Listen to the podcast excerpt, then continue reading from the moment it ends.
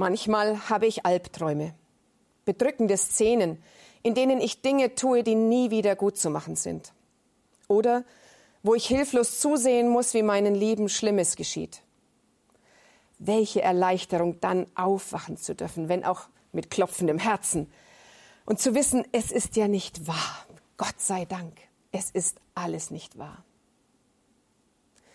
Was aber, wenn der Albtraum die Wirklichkeit ist? Wenn wir aufwachen und schon im Dämmern fällt uns die Gewissheit an, auch heute muss ich weiterleben ohne ihn, meinen geliebten Mann. Oder auch heute werde ich kämpfen müssen gegen die Sucht und werde verlieren. Oder auch heute muss ich in dieses entsetzliche Kollegium und die Gehässigkeiten haben kein Ende. Was, wenn der Albtraum Wirklichkeit ist? Dann sind wir ganz nah an der biblischen Geschichte für heute, in der es mitten in einer Albtraumwelt Ostern wird. Und ich bitte Gott, dass es bei Ihnen, bei uns allen Ostern wird mit aller Kraft. Ich lese aus dem Evangelium des Matthäus aus dem 28. Kapitel die Verse 1 bis 8. Als aber der Sabbat vorüber war und der erste Tag der Woche anbrach, kamen Maria von Magdala und die andere Maria, um nach dem Grab zu sehen. Und siehe, es geschah ein großes Erdbeben denn der Engel des Herrn kam vom Himmel herab, trat hinzu und wälzte den Stein weg und setzte sich darauf.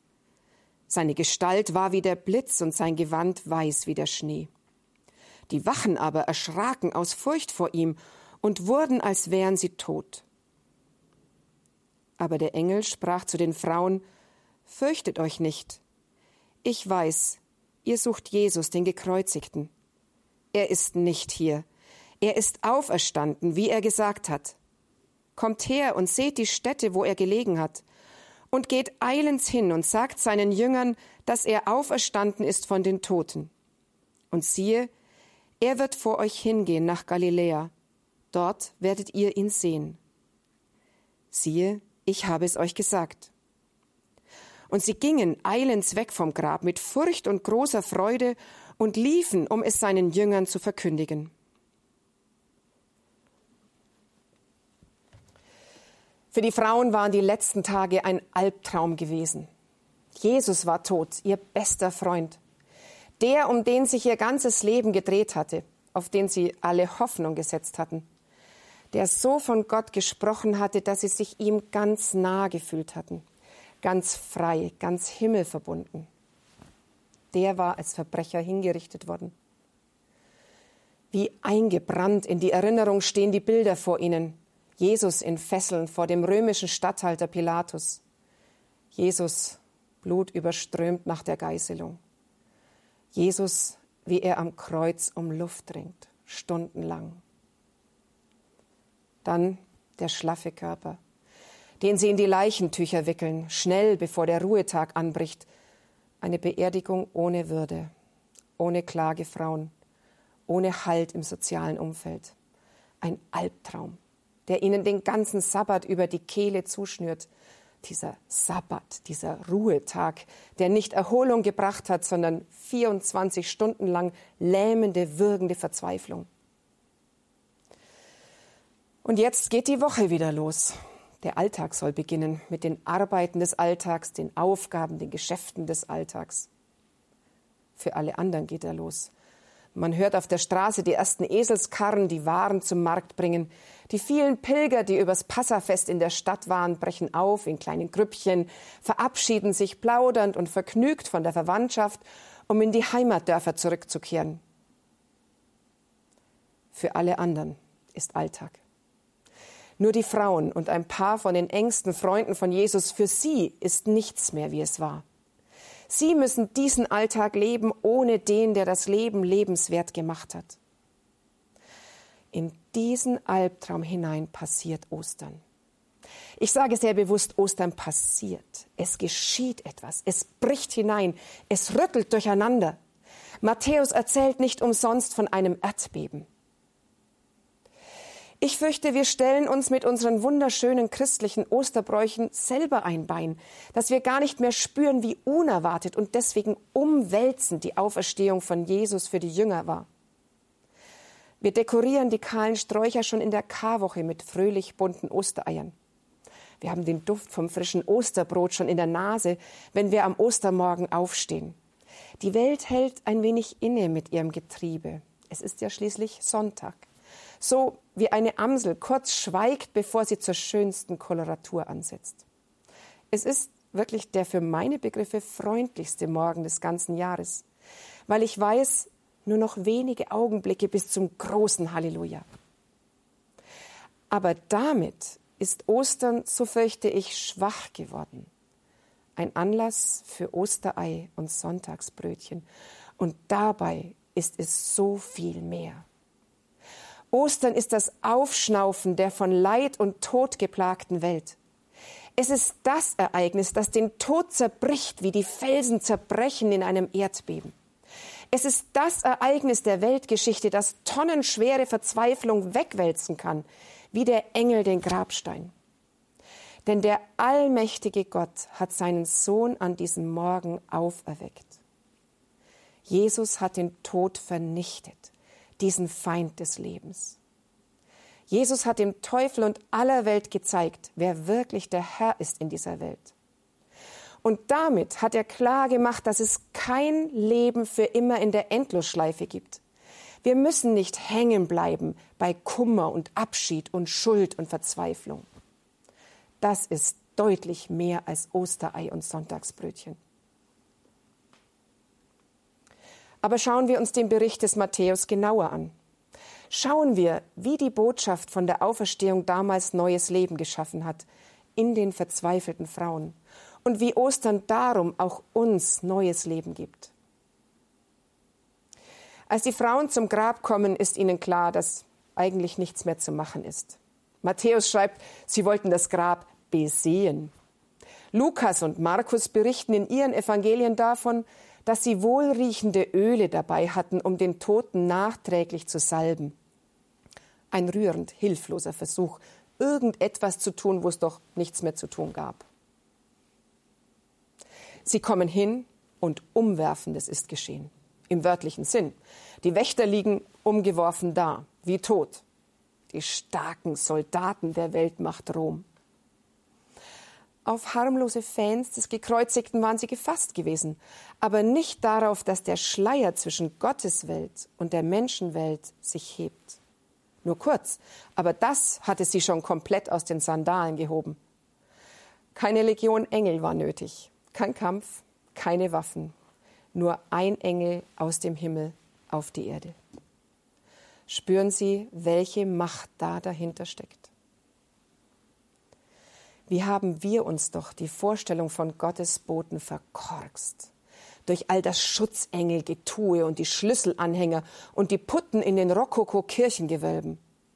Die echten Engel sind mächtige Wesen aus der Welt des Allmächtigen. Sie sind ein Abglanz von der verzehrenden Herrlichkeit Gottes. Ihr pures Erscheinen zwingt die Kraftprotze dieser Welt in die Knie. Was haben wir für eine seltsame Vorstellung vom Kampf des Guten gegen das Böse, so als wäre nie klar, wer am Ende gewinnt. Wie seltsam unsere Angst vor der Zukunft, unser gebanntes Starren auf die Mächtigen dieser Welt, ob sie jetzt Erdogan oder Trump heißen. Wenn Gottes Zeit gekommen ist und er auch nur einen Engel losschickt, auch nur für einen Moment den Schleier hebt zwischen seiner Welt und der unsrigen, da hält sich kein Despot an seinem roten Sessel fest. Da bleiben Panzer stehen und Raketen verglühen im Äther. Teresa von Avila, eine spanische Nonne aus dem Mittelalter, hat den einprägsamen Satz formuliert, Gott und ich, zusammen sind wir immer in der Überzahl.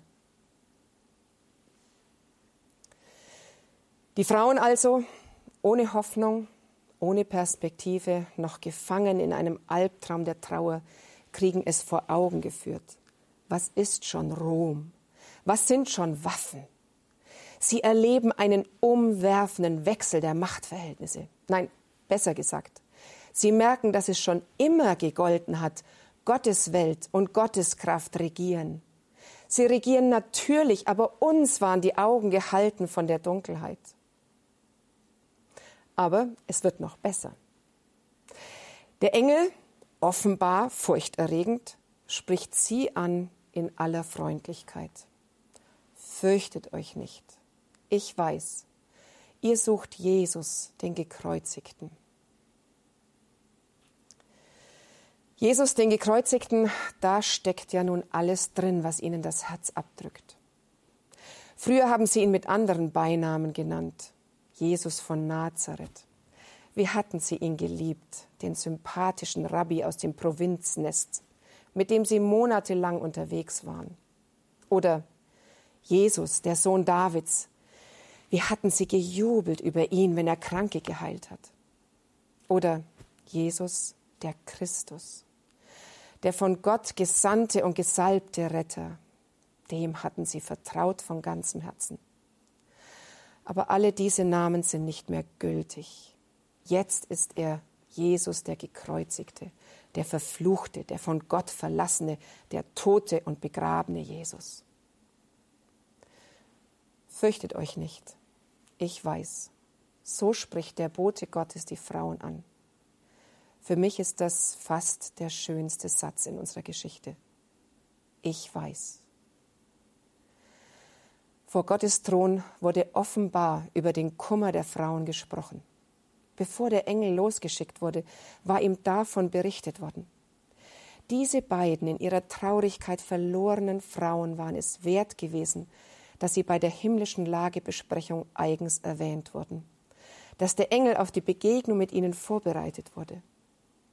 Und so spricht der gewaltige Bote Gottes die beiden Frauen ganz zartfühlend an und uns mit ihnen fürchte dich nicht. Ich weiß, dein Kummer ist bekannt.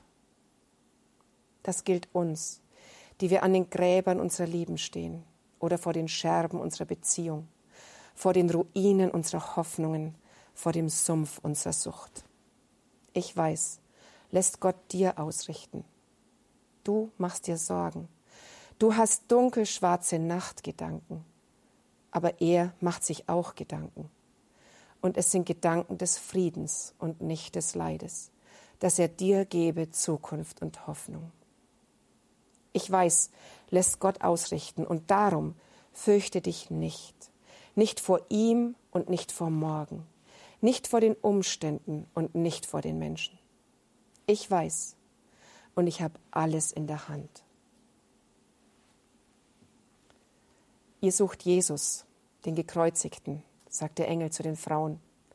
Und dann kommt er, der konkurrenzlos allerbeste Satz. Er ist nicht hier, er ist auferstanden. Das verändert alles. Die Weltgeschichte und das Leben der beiden Frauen.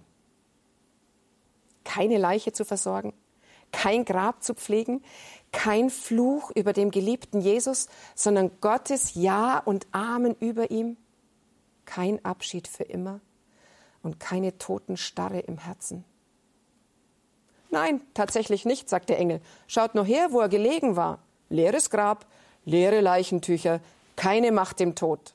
Stattdessen Leben und strahlende Hoffnung. Leben über den Tod hinaus, durch den Tod hindurch. Ihr braucht keine Angst zu haben vor einem fremden und unbegreiflichen Gott, der den Tod zulässt, sondern ihr dürft Vertrauen haben zu dem lieben Vater im Himmel, den Jesus gepredigt hat und der ihn jetzt auferweckt hat. Er hat den Tod besiegt für immer und ewig. Was für eine Botschaft. Was tun, wenn der Albtraum Wirklichkeit ist? So habe ich am Anfang gefragt. Und ich habe uns mitgenommen in die aussichtslos erscheinende Welt der beiden Frauen am Grab ihres geliebten Jesus. Und die Frauen haben gemerkt, das, was uns als das Ende erscheint, hat eine Fortsetzung. Eine grandiose, überwältigende Fortsetzung. Nicht Wiederherstellung vom Alten, nicht Wiederbelebung des geschundenen Jesus, nicht mühsames Aufpäppeln und Regenerieren und weiterkämpfen und weiter Angst um ihn haben, sondern neues Leben. Ostern ist deswegen das starke Fest für alle unter uns, die an einem Ende angekommen sind, für alle, die Angst vor dem Nichts oder vor dem Dunkel oder vor der Einsamkeit haben. Denn an Ostern sehen wir, Gott ist noch lange nicht am Ende. Gott kann nicht nur Dinge ungeschehen machen, sondern viel besser, er kann Neues schaffen, durch das Elend, durch das Dunkel, durch den Zerbruch hindurch. Und es kommt noch besser. Ich stelle mir vor, der Albtraum der letzten Tage steckt den Frauen noch tief in den Knochen. Da schüttelt man sich nicht einfach und ist wieder vergnügt. Eher kreist man noch um die schlimmen Dinge und leckt die Wunden der Vergangenheit. Aber da holt der Engel die Frauen umgehend heraus. Geht eilends hin und sagt seinen Jüngern, er ist auferstanden von den Toten. Ein Auftrag. Kennen Sie das, dass es Ihnen besser geht, wenn Sie nur endlich was zu tun kriegen? Der Engel gibt den Frauen was zu tun. Und jetzt kommt Bewegung in die Sache. Bewegung und Energie. Geht eilend, sagt der Engel. Und später heißt es, sie gingen eilends und liefen. Der Bote Gottes macht die Frauen zu Botinnen Gottes. Das ist nicht nur ein Auftrag, das ist eine großartige Würde. Als ich den Osterbericht des Matthäus las, war eine meiner Fragen, mit wem identifizierst du dich? Wer möchtest du gern sein? Meine spontane Reaktion, der Engel. Wie cool muss das gewesen sein, derjenige zu sein, der die Wende der Weltgeschichte bekannt geben darf. Breaking News, sagt man auf Englisch, bahnbrechende Neuerungen. Das gilt hier. Die bahnbrechendste aller Neuigkeiten bekannt geben. Dieser Engel wäre ich gern gewesen. Zuvor ein wenig die Wächter erschrecken, mit dem kleinen Finger der linken Hand den Stein wegwälzen vom Grab und dann den absoluten Sieg des Herrn Jesus verkündigen. Das wäre ich gern gewesen. Und genau das darf ich tun.